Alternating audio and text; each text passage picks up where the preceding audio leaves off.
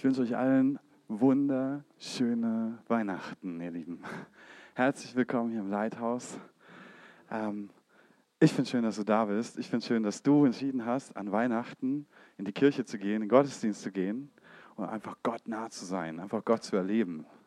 Und Jesus, ich bitte dich, dass du äh, jetzt kommst, dass du auch einfach in der Predigt kommst. Ich bitte dich, dass du klar redest. Ich bitte dich, dass du zu unserem Herzen sprichst und dass du uns wirklich was von der Freude spüren lässt, die, die Weihnachten ausmacht. Und dass du, dass uns einen Blick dafür schenkst, wer du bist, was du getan hast und um wie groß das eigentlich ist, was es für unser Leben bedeutet, Herr. In Jesu Namen, Amen. Ich darf den Timo zu mir bitten, weil das ist der allerbeste Leser in dieser Gemeinde. Deswegen mal einen großen Applaus für den Timo. Und der Timo liest uns die Weihnachtsgeschichte. Es begab sich aber in jenen Tagen, dass ein Befehl ausging von dem Kaiser Augustus und dass der ganze Erdkreis sich schätzen lassen sollte. Diese Schätzung war die erste und es geschah, als Kyrenius Statthalter in Syrien war. Und es zogen alle aus, um sich schätzen zu lassen, ein jeder in die eigene Stadt. Es ging aber auch Josef von Galiläa aus der Stadt Nazareth hinauf nach Judäa, in die Stadt Davids, die Bethlehem heißt, weil er aus dem Haus und dem Geschlecht Davids war. Er ging hin, um sich schätzen zu lassen mit Maria, seiner angetrauten Frau, die schwanger war. Es geschah aber, während sie dort waren, da erfüllten sich die Tage, dass sie gebären sollte. Und sie gebar ihren Sohn, den Erstgeborenen, und wickelte ihn in Windeln und legte ihn in die Krippe, weil für sie kein Raum war in der Herberge. Und es waren die Hirten derselben Gegend auf dem Feld, und des Nachts bewahrten sie ihre Herde. Und siehe, ein Engel des Herrn trat zu ihnen, und die Herrlichkeit des Herrn umleuchtete sie, und sie fürchteten sich sehr. Und der Engel sprach zu ihnen, Fürchtet euch nicht, denn siehe, ich verkündige euch große Freude, die heute dem ganzen Volk widerfahren soll.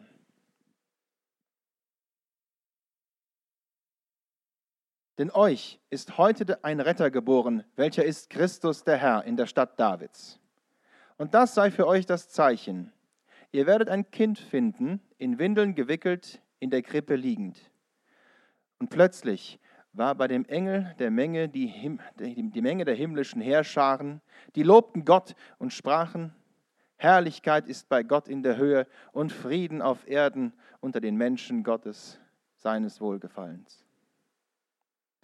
Und es begab sich, als die Engel von ihnen in den Himmel fuhren, dass die Hirten zueinander sprachen, lasst uns doch dort nach Bethlehem gehen und die Sache sehen, die geschehen ist, die uns der Herr kundgetan hat. Und sie gingen schnell und fanden Maria und Josef, dazu das Kind in der Krippe liegend. Nachdem sie es aber gesehen hatten, machten sie das Wort bekannt, das ihnen über dieses Kind gesagt worden war. Und alle, die es hörten, verwunderten sich über das, was ihnen von den Hirten gesagt wurde. Maria aber behielt alle diese Worte und bewegte sie in ihrem Herzen. Und die Hirten kehrten um und priesen Gott und lobten Gott für alles, was sie gehört und gesehen hatten, so wie es ihnen gesagt worden war. Vielen, vielen lieben Dank, Timo. Ach, cool. Ich liebe die Weihnachtsgeschichte. Ich liebe sie einfach. Und ich finde, an Weihnachten gehört die Weihnachtsgeschichte in die Kirche. Stimmt das oder stimmt das nicht? Ja oder nein? Es ist ein Amen dazu. Gut, das ist gut. Ja, das gibt ein kleines Amen dazu, das ist gut. Ich habe mir die ganze Zeit überlegt, hey, was möchte ich sagen? Was möchte ich ähm, mitgeben an Weihnachten? Worüber möchte ich sprechen? Und wenn es um Weihnachten geht, da gibt es einfach total viele Gedanken, oder? Also klar, da gibt es den Weihnachtsmann, das ist der Standard, und Santa Claus und kennen wir alles, Coca-Cola und so. Und dann gibt es aber auch ernstere Gedanken, wie an Weihnachten, ähm, da sollten wir Barmherzigkeit leben. An Weihnachten, da sollten wir an die Menschen denken, denen es nicht so gut geht wie uns. An Weihnachten, da sollten wir ein Segen sein für andere. Das stimmt alles. Ich glaube, wir sollten immer ein Segen sein für andere. Wir sollten immer teilen mit denen, die nicht so viel haben. Nicht nur an Weihnachten. Ähm, und dann gibt es noch eine ganze Menge anderer Sachen, die an Weihnachten wichtig sind. Weihnachtsbäume, Schnee, den es nicht gibt, schon lange nicht mehr in Konstanz und all solche Sachen. Ähm, aber die Frage ist doch, worum geht es wirklich? Was ist die Essenz, was ist der Kern, was ist der Geist von Weihnachten? Ich habe mal versucht, ähm, mir dazu ein paar Gedanken zu machen und die möchte ich gerne mit euch teilen. Wir werden ein bisschen hin und her gehen. Versuch mir zu folgen. Versuch mir zu folgen. Ich glaube, dass Gott ähm, durch Weihnachten und durch das, was im Gottesdienst hier passiert, reden möchte. Das ist die Situation. Die Situation ist die, dass Maria schwanger ist.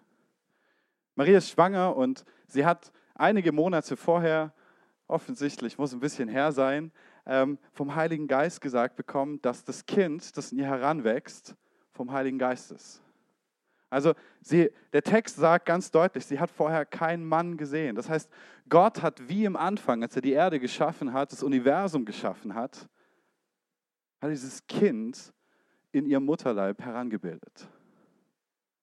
Und sie ist treu und sie glaubt und sie sagt zu Gott, ich bin deine Magd, ich vertraue dir, ich tu mit mir, wie du willst. Und Josef, ihr Mann, der sie etwas später zur Frau nehmen wird, ist auch treu, trotz dieser ganzen Umstände. Er vertraut ihr. Er vertraut darauf, dass das Kind, das in ihr heranwächst, vom Heiligen Geist ist. Das wäre jetzt nicht die natürlichste Erklärung, nicht wahr? Und das wusste Josef auch. Josef wusste, wie die Menschen seiner Zeit darauf reagieren würden. Und trotzdem ist er bei ihr geblieben. Trotzdem war er ein guter Ehemann und hat Gott vertraut. Und Gott wird sich später auch noch offenbaren und er wird ihm zeigen, dass dieses Kind von ihm ist. Jetzt müsst ihr wissen, zur Zeit von Jesus und zur, zur Zeit von Jesu Geburt war Israel besetzt es war kein freies Land, sondern es war besetzt von den Römern. Die Römer hatten Herrschaft über den gesamten Mittelmeerraum bis nach Ägypten und ihre Herrschaft war geprägt, ich sag mal, von Zuckerbrot und Peitsche. Aber wann immer du dich gegen Rom aufgelehnt hast oder nicht konform warst, dann war es mehr die Peitsche wie das Zuckerbrot. Und so war Israel besetzt gewesen von den Römern. Alle Hoffnungen der Israeliten auf ein Königreich Gottes waren zerstört. Sie haben gedacht, Gott wird eines Tages kommen. Sie dachten, Gott wird eine gerechte Herrschaft in Israel aufrichten. Allen Menschen wird es gut gehen. Großer Segen wird von Israel ausgehen. Das haben sie gedacht. Und dann kam Rom. Und Rom peinigte die Israeliten und unterdrückte sie mit ihren Gesetzen. Sie waren in ihrer Religionsausübung nicht völlig frei. Sie waren in ganz vielen Dingen nicht völlig frei. Und wenn ein römischer Soldat zum Beispiel zu einem Israeliten gesagt hat, hier ist mein Gepäck, trag das für mich, dann musste er das tun. Egal, was er gerade sonst zu tun hatte. Daher kommt übrigens der Satz von Jesus, wo er sagt, wenn dich jemand zwingt, eine Meile mit ihm zu gehen, dann geh zwei. Weil die Meile oder auch die fünf oder die zehn Meilen, die gab es oft wenn römische Soldaten keine Lust hatten, ihr eigenes Gepäck zu tragen und es dann einfach einem Israeliten aufgerückt haben. Das heißt, Israel war besetzt.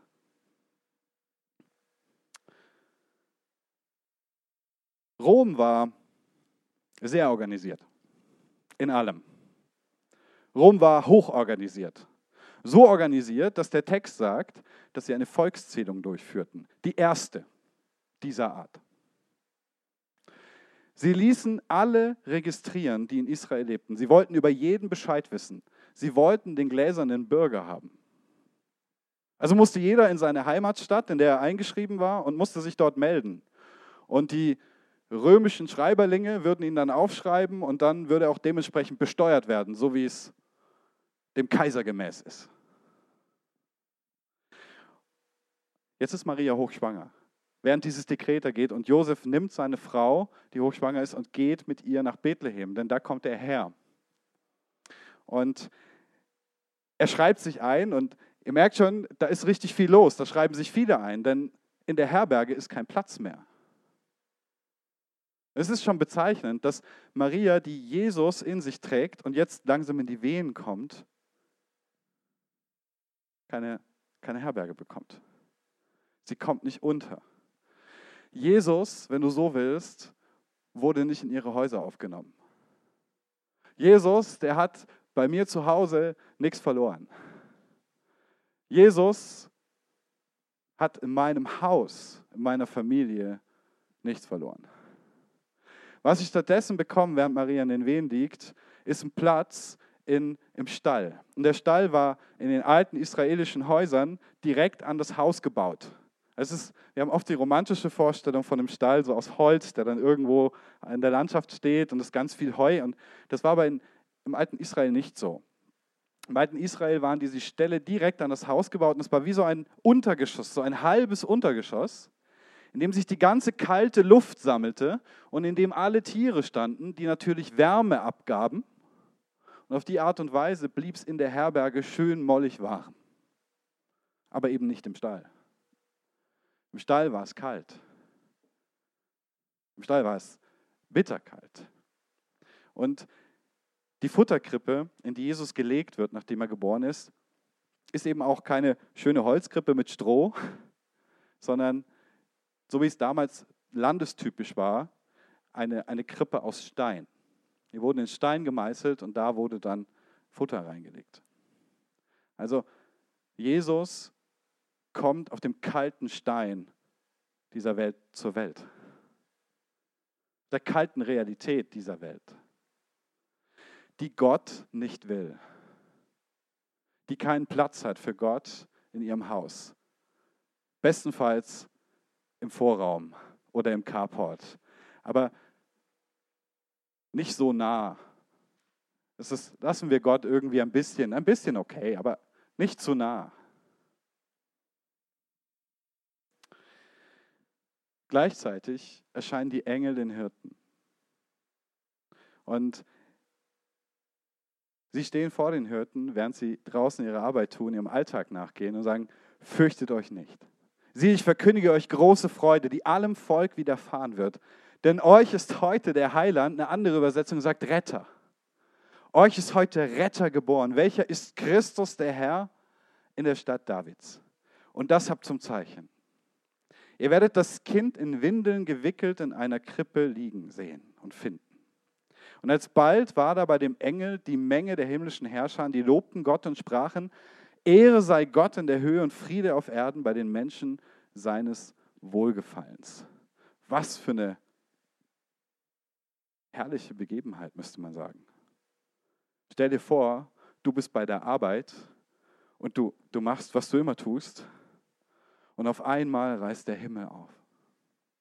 Auf einmal reißt der Himmel auf, vor dir stehen Engel und fangen an, Gott zu preisen.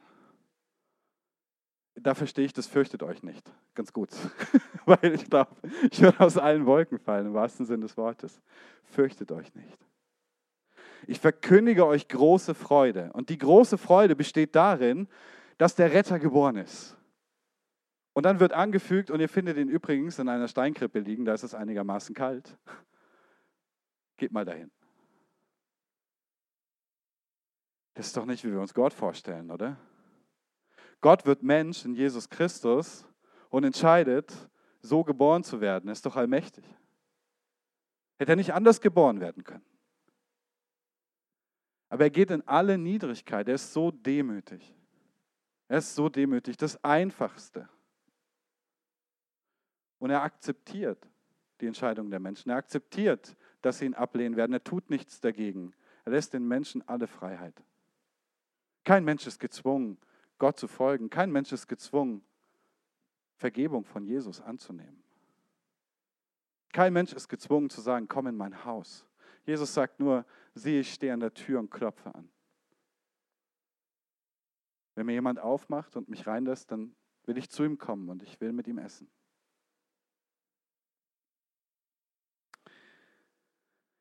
Was ist die Ausgangssituation, in der das passiert? Ich möchte die Hirten ein bisschen besser verstehen. Ich möchte verstehen, was da abgeht bei den Leuten.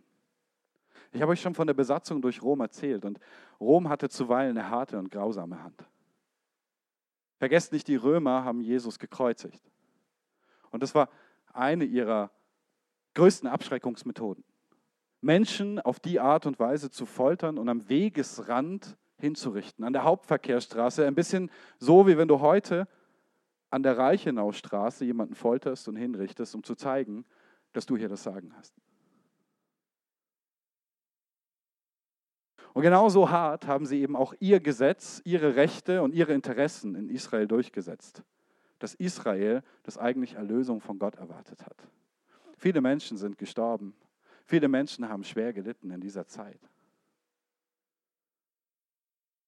Die Volkszählung ist ein Bild dafür, ein Bild für die Kontrolle, die Rom ausübt. Die Kontrolle, die diese Weltregierung zur damaligen Zeit, kann man das gar nicht anders bezeichnen. Rom war die Welt die diese Weltregierung ausübt. Und wer war ihr direkter König in Israel? Herodes der Große. Ja, ein großer Baumeister. Er hat viele Sachen gebaut, riesengroße Paläste. Er hat sogar den zweiten Tempel gebaut, um sich bei den Juden beliebt zu machen. Aber gleichzeitig hat er unendlich viele Juden hinrichten lassen, wenn sie ihm quer kamen. Er war ein Vasallenkönig Roms, halber Jude, der sich immer wieder um Rom verdient machen wollte und das auf Kosten und auf dem Rücken des jüdischen Volkes getan hat. Herodes der Große ist es auch, der Jesus, Maria und Josef verfolgen wird. Als die Weisen aus dem Morgenland kommen, fragt er sie, wo ist dieser König, der geboren wird oder geboren ist? Sagt es mir, ich will zu ihm gehen, dass auch ich ihm huldige. In Wahrheit wollte er ihn umbringen und Herodes der Große war berühmt dafür, er hat seine eigenen Familienmitglieder umgebracht, wenn sie ihm den Thron streitig machen wollten. Das war Herodes der Große. Das ist das Klima, in dem Israel lebt. Das ist das Klima, in das Jesus Christus geboren wird. Ich würde sagen, die dunkelste Seite der Menschheit. Eine große Dunkelheit. Natürlich hat das viele Revolutionäre auf den Plan gerufen. Viele Leute, die gesagt haben, wir befreien euch von den Besatzern. Dann haben sie große Aufstände angeführt, bei denen noch mehr Leute gestorben sind. Vielleicht erinnert ihr euch, bei der Kreuzigung fragt Pilatus das Volk, wen er freigeben soll, Jesus oder Barabbas. Und alle schreien Barabbas. Und Barabbas war so ein Revolutionär. Es war so ein, eigentlich war ein Mörder der römische Soldaten rücklings und hinterlistig ermordet hat. Damals hatte sich Israel für die weltliche Macht entschieden, also für die Gegengewalt. Aber wir wissen, Gewalt erzeugt Gegengewalt.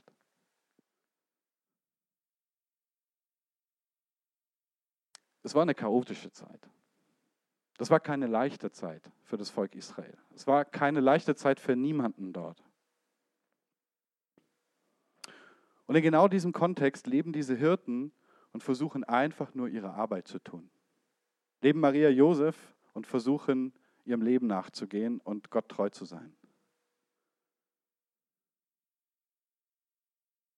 Jetzt stehen diese Hirten im Alltag und dann erscheinen diese Engel. Wisst ihr, das ist alles ganz alltäglich. Keiner hat mit Gott gerechnet. Keiner hat mit dem Himmel gerechnet.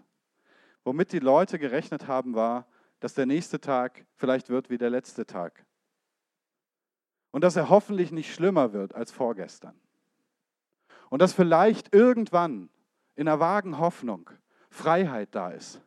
Dass, einer, dass, dass die Menschen wieder frei leben können und frei Gott ehren können. Die Hirten waren die geringsten Arbeiter einer Gesellschaft damals. Der Hirte war nichts Besonderes. Die Engel haben sich nicht entschieden, zu den Königen zu kommen und sie haben sich auch nicht entschieden, zu den Großen des Volkes zu kommen, sondern zu denen, die gering geachtet worden sind. Die Hirten waren nichts Besonderes. Sie haben einfach ihre Arbeit gemacht. Einfache Viehbauern, wenn ihr so wollt. Und doch kommt der Himmel gerade zu ihnen. Doch kommt der Himmel zu ihnen und nicht zu den Großen, nicht zu einem Herodes und seinen Leuten. Der Hirte grundlegend in der Bibel steht für das Geringsein. Der Hirte steht für Demut. Und der Hirte steht auch für Barmherzigkeit. Vielleicht habt ihr alle schon dieses Bild gesehen, wo der Hirte dieses Schaf trägt.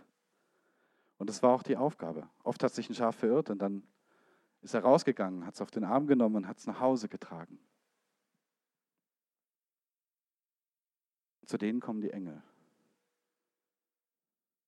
Die Boten und die Vollstrecker Gottes. Fürchtet euch nicht. Fürchtet euch nicht, wir verkündigen euch heute große Freude. Euch ist der Retter geboren. Versteht ihr, was es für sie bedeutet haben muss, als die Engel sagten, euch ist der Retter geboren? Ein Ende dieser Dunkelheit, ein Ende dieser Besatzung, ein Ende dieser Unfreiheit, ein Ende dieses Martyriums. Freiheit. Freiheit, meinen Gott anzubeten, wie ich möchte. Freiheit untereinander. Freiheit, dahin zu gehen, wo ich hingehen möchte.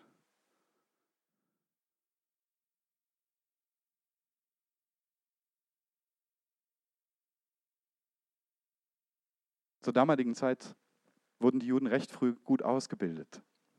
Ähm, das bedeutet, jeder hat die Tora gekannt. Jeder hat eigentlich lesen und schreiben gelernt und hat die fünf Bücher Mose gekannt. Und die besonders guten Schüler, die durften dann die Propheten lernen und die Geschichtsbücher. Ich möchte euch aus einem dieser Propheten lesen. Das ist der Prophet Jesaja. Er hat gelebt ungefähr 700, bevor Jesus geboren worden ist. Und schaut mal, was er prophezeit. Schaut mal, was er sagt. Das Volk, das in der Finsternis wandelt, hat ein großes Licht gesehen. Über den Bewohnern des Landes der Todesschatten ist ein Licht aufgeleuchtet. Du hast das Volk vermehrt, hast seine Freude groß gemacht. Sie werden sich vor dir freuen, wie man sich in der Ernte freut. Er prophezeit in diese Finsternis hinein, 700 vor Christus, und er prophezeit, dass sie ein großes Licht sehen werden und dass sie sich freuen werden an diesem Licht. Denn was wünschst du dir, wenn du in der Dunkelheit läufst? Was wünschst du dir mehr als alles andere? Das Licht. Du wünschst dir zu sehen, wenn du blind bist. Und derselbe Prophet sagt einige Verse später, sagt er noch eine Prophetie. Und es geht um dieses große Licht, von dem er redet. Es ist nämlich ein Mann, es ist ein Mensch. Von dem sagt er folgendes.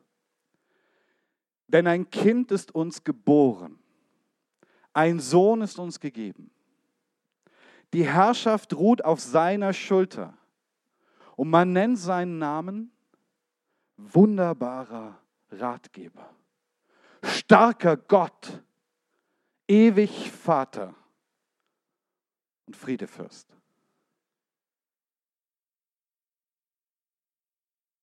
Wow. 700 vor Christus wurde das geschrieben.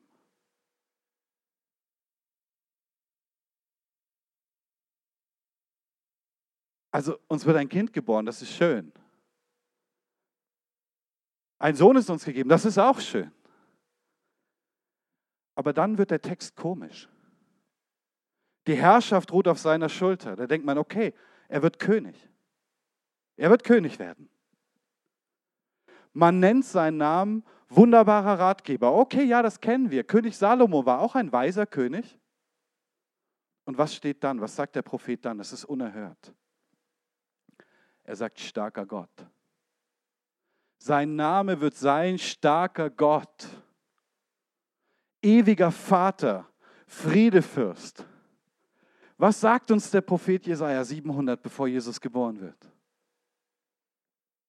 Er sagt uns, dass eines Tages ein Kind geboren wird, das König ist und das Gott ist. Das ist nicht krass. 700 vor Christus. Die Gelehrtesten unter den Israeliten zur damaligen Zeit kannten diese Stelle. Die kannten sie. Und manche von den Hirten sicher auch. Und jetzt kommen die Engel. Große Freude. Der Retter ist da. Es ist der, von dem prophezeit ist. Es ist der, der den Frieden bringt, der Friedefürst. Es ist der, der Freiheit bringt. Und jetzt mögen einige einwenden und sagen, Es ist ja schön, dass du mir hier von Jesus erzählst, Sascha. Es ist schön, dass du aus der Bibel zitierst und sagst, welche Freiheit Jesus gebracht hat. Aber vielleicht ist dir auch aufgefallen, dass es auch heute noch Besatzer gibt. Vielleicht ist dir aufgefallen, dass es auch heute noch blutige Revolutionen gibt in der Welt. Und vielleicht ist dir auch aufgefallen, dass Menschen sich heute immer noch bekriegen. Also wo ist der Frieden? Ich sehe immer noch Unbarmherzigkeit, ich sehe immer noch Unversöhntheit in der Welt. Auch heute sterben Menschen, ist dir das entgangen? Auch heute gibt es alle Arten von Unfrieden zwischen den Leuten. Und auch heute leben Menschen in der Finsternis und können nicht sehen und wünschen sich so sehr das Licht. Warum? Wie bringst du das zusammen? Ich möchte sagen, die Engel, die sagen den Hirten etwas. Und das ist ein Vers, der manchen auch schwerfällt zu predigen. Da heißt es nämlich, Ehre sei Gott in der Höhe und Frieden bei den Menschen. Bis dahin ist alles in Ordnung. Seines Wohlgefallens. Frieden bei den Menschen seines Wohlgefallens. Das heißt so viel wie, dieser Segen tritt ein für Menschen, die Gott gefallen. Es gibt Frieden bei den Menschen, die Gott gefallen.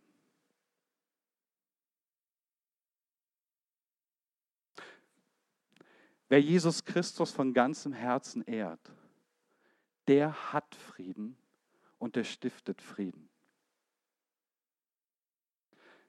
Also was heißt ehren? Das ist auch ein Wort, das ist ein bisschen in die Mode gekommen, ne? oder ein bisschen außer Mode gekommen. Ehren heißt zunächst mal respektieren, aber Ehren heißt auch wertschätzen. Ehren heißt auch als einen Schatz halten. Also all denjenigen, denen Jesus ein Schatz wird, die ehren ihn auch. All denen, denen er kostbar wird, die ehren ihn auch. Und das sind die Menschen, denen Jesus seinen Frieden versprochen hat. Sagt, meinen Frieden gebe ich euch, nicht wie die Welt euch gibt, sondern einen ewigen Frieden. Und da gibt es eine andere Stelle, wo es heißt, die Menschen aber liebten die Finsternis mehr als das Licht. Jetzt eine Frage an euch. Wer liebt die Finsternis mehr als das Licht?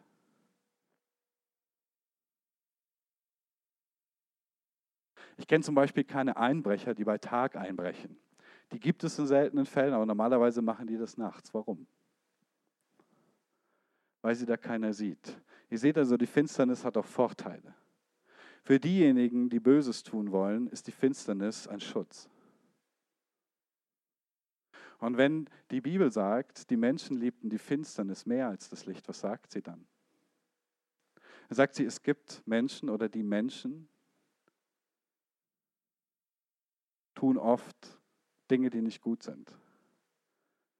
Sie tun falsche Dinge. Sie tun finstere Dinge. Und solche Menschen wollen nicht gesehen werden. Für die ist das Licht eigentlich eine Drohung. Ja? Da könnte ich entdeckt werden.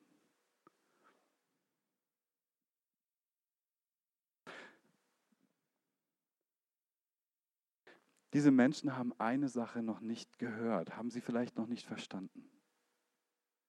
Gott ist nicht gekommen, um dich und mich zu verurteilen. Jesus ist nicht Mensch geworden und so demütig und so liebevoll, um irgendjemanden von uns zu verurteilen.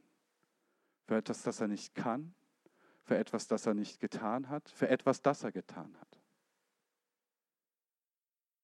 Jesus ist gekommen, um uns zu erlösen. Was er auch sagt ist, ihr Lieben, da ist Finsternis draußen, aber da ist auch Finsternis in euch.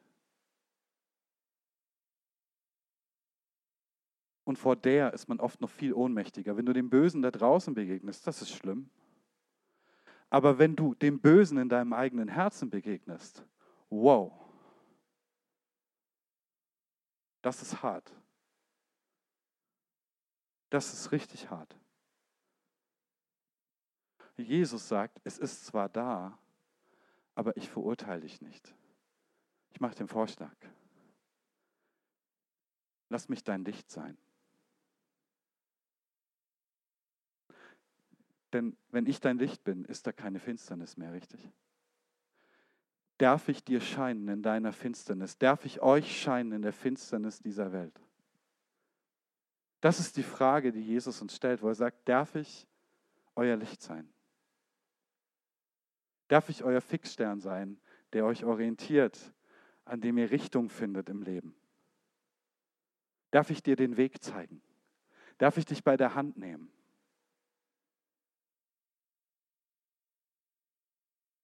Schaut, Jesus hat sich völlig hingegeben.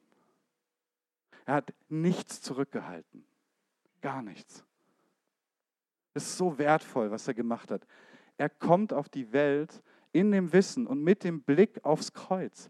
Er weiß, er kommt auf diese Welt, um zu sterben, wie Michael letzte Woche auch gepredigt hat am Sonntag. Er kommt, um uns zu erlösen. Er kommt in unser Leid. Wir haben oft die Vorstellung von, Gott muss doch alles Leid wegmachen. Und Gott sagt, hey, ja, das werde ich auch. Aber ich werde noch etwas tun. Ich werde in dein Leid kommen. Ich werde dich tragen. Und ich werde dir zeigen, dass ich nicht scheue. Kein Leid, kein Schmerz, kein Tod, um dich zu retten. Ihr müsst verstehen, Jesus muss in die Dunkelheit, damit wir Licht haben. Jesus muss leiden, damit wir Freude haben.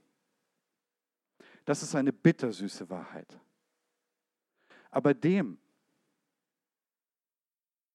der sie zulässt, ist es Freude. Es ist wirklich so. Der, der merkt, ich hab's nicht, aber ich muss es auch nicht haben, weil du bist da. Oh, die Umstände sind schwierig. Vielleicht eine Krankheit, vielleicht irgendwas. Vielleicht eine Beziehung, die so schwierig ist. Aber ich muss nicht alles zusammen haben, weil du bist da. Vielleicht sind es deine Gedanken manchmal, deine Gefühle, die dich runterziehen, die du als finster empfindest. Aber hey, ich muss es nicht zusammen haben, weil du bist da. Du bist gekommen, mich zu erlösen. Ich werde nicht da bleiben. Niemand wird da bleiben, der zu dir kommt.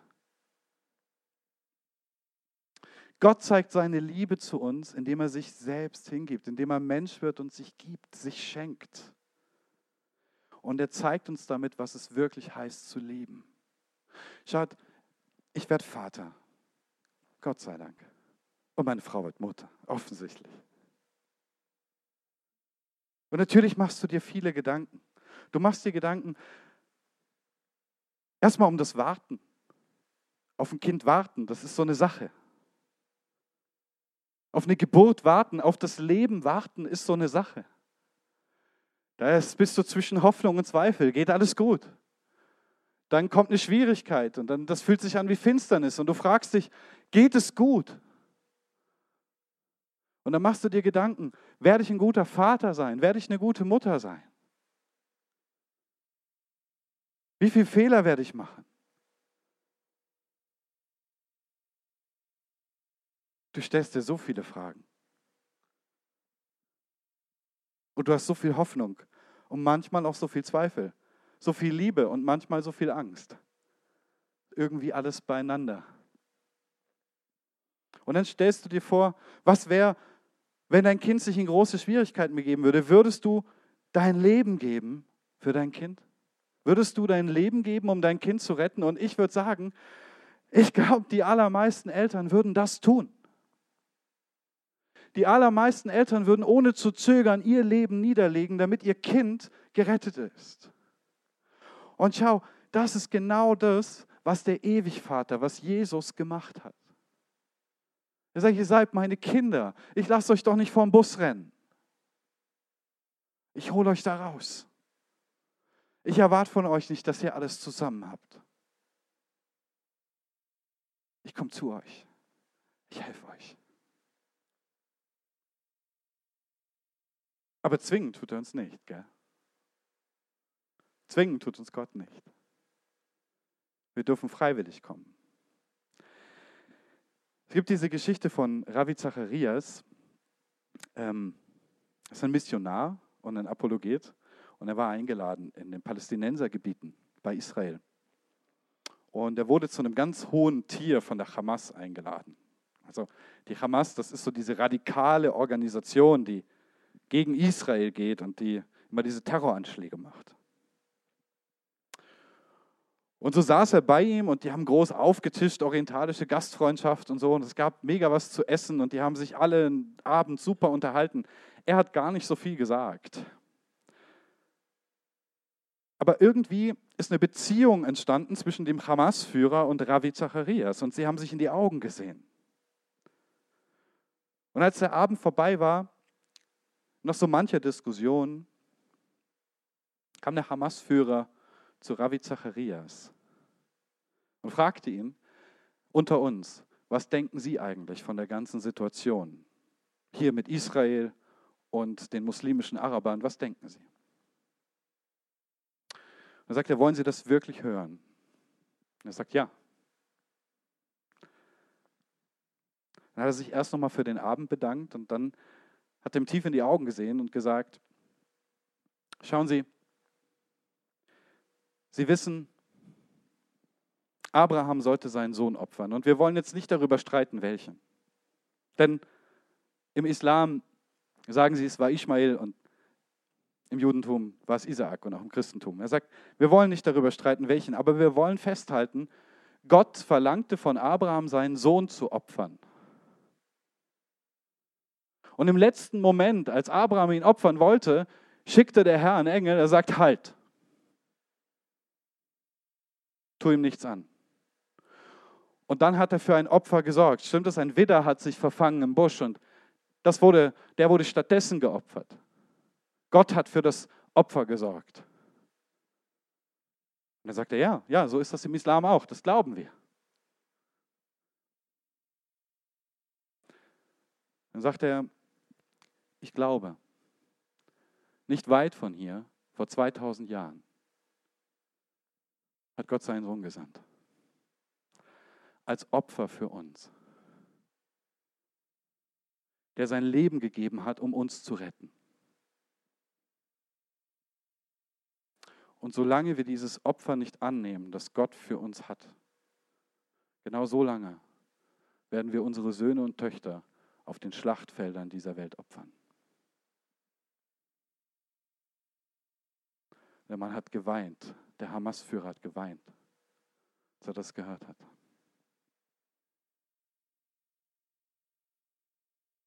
dieses endgültige Opfer von Gott, solange wir das nicht annehmen, was Jesus für uns getan hat und tun will heute, solange opfern wir unsere Kinder auf dem Altar des Egoismus und auf den Schlachtfeldern dieser Welt.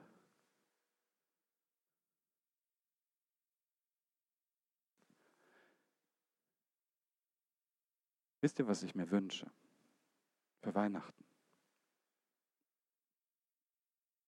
Ich wünsche mir, nachdem wir diese ganze Finsternis angeschaut haben, so wie sie die Hirten erlebt haben zu ihrer Zeit, da wünsche ich mir, dass auch wir entscheiden, zu ihm zu kommen. Ich wünsche mir, dass wir entscheiden, zu Jesus zu kommen. Zum Friedefürst, zum wunderbaren Ratgeber, wenn wir nicht weiter wissen, zum starken Gott der Versöhnung und Vergebung, um dem ein Ende zu machen in unserem Leben. Und seht ihr, es ist große Freude. Denn wir haben Gott an unserer Seite, der uns dabei hilft. Wir müssen es nicht aus uns raus tun. Wir dürfen ihm vertrauen, dass es uns zeigt. Was ist das wertvollste Geschenk an Weihnachten? Abgesehen von der PS4 oder der Xbox oder was auch immer du auspackst heute.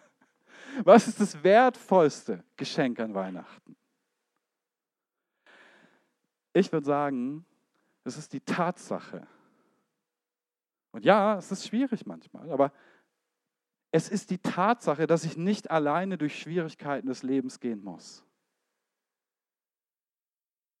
Es ist die Tatsache, dass ich mir sicher sein darf, dass Gott mich trägt, wenn ich mal keine Kraft mehr habe.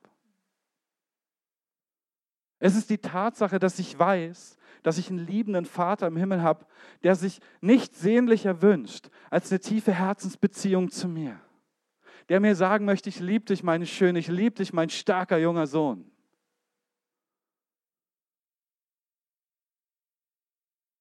Und es ist die Gewissheit, nicht verloren zu sein, sondern von Jesus gefunden worden zu sein. Es ist die Gewissheit, dass wir den Tod nicht sehen. Es ist die Gewissheit, dass alles Böse es nicht mit Gott aufnehmen kann. Dass alles Böse, das vielleicht mir widerfahren soll, in mein Leben kommt, dass Gott das nehmen wird und zum Besten wenden wird. Dafür ist Jesus gekommen.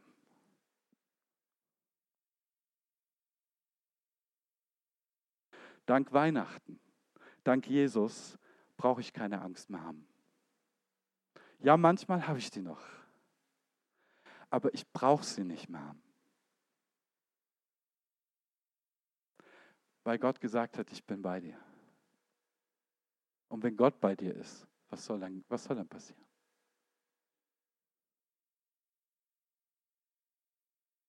Darf mich freuen und ich darf wissen, dass Gott einen Weg und ein Ziel für mein Leben hat.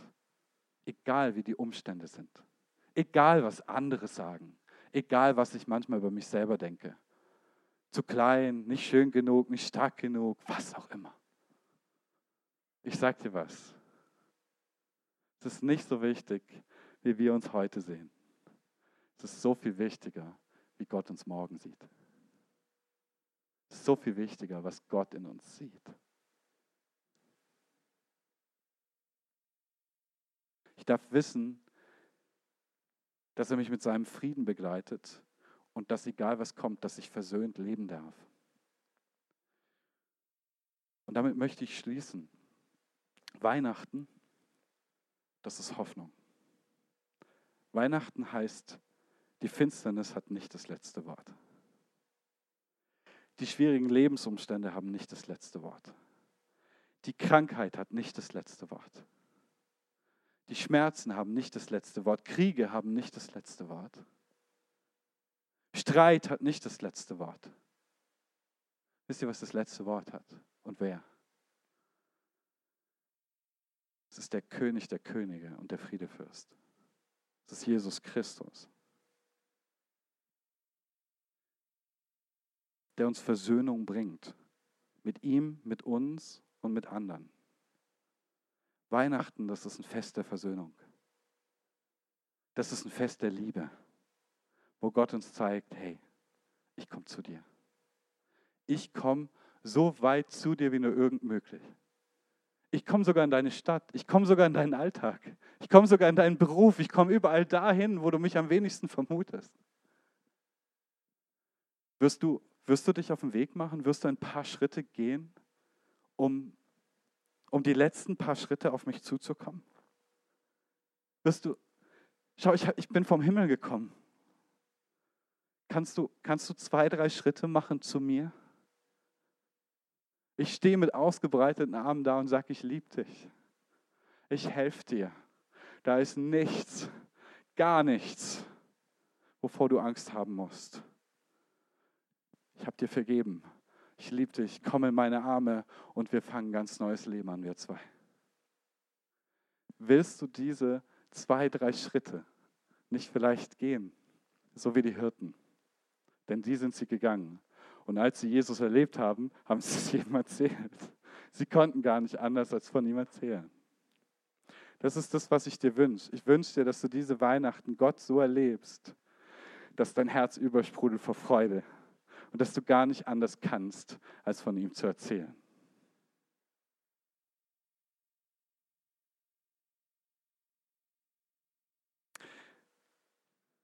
In diesem Sinn wünsche ich euch allen frohe und gesegnete Weihnachten.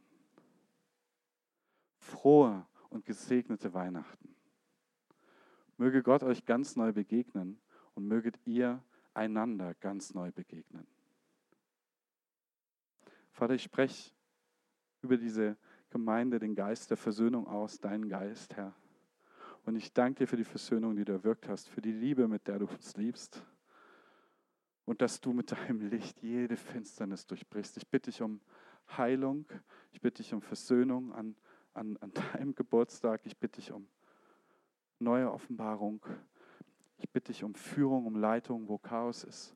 Und ich bitte dich, dass wir dich in deiner Herrlichkeit sehen dürfen. Und dass wir die Freude spüren dürfen, die du bringst und die du an uns hast. In Jesu Namen. Amen.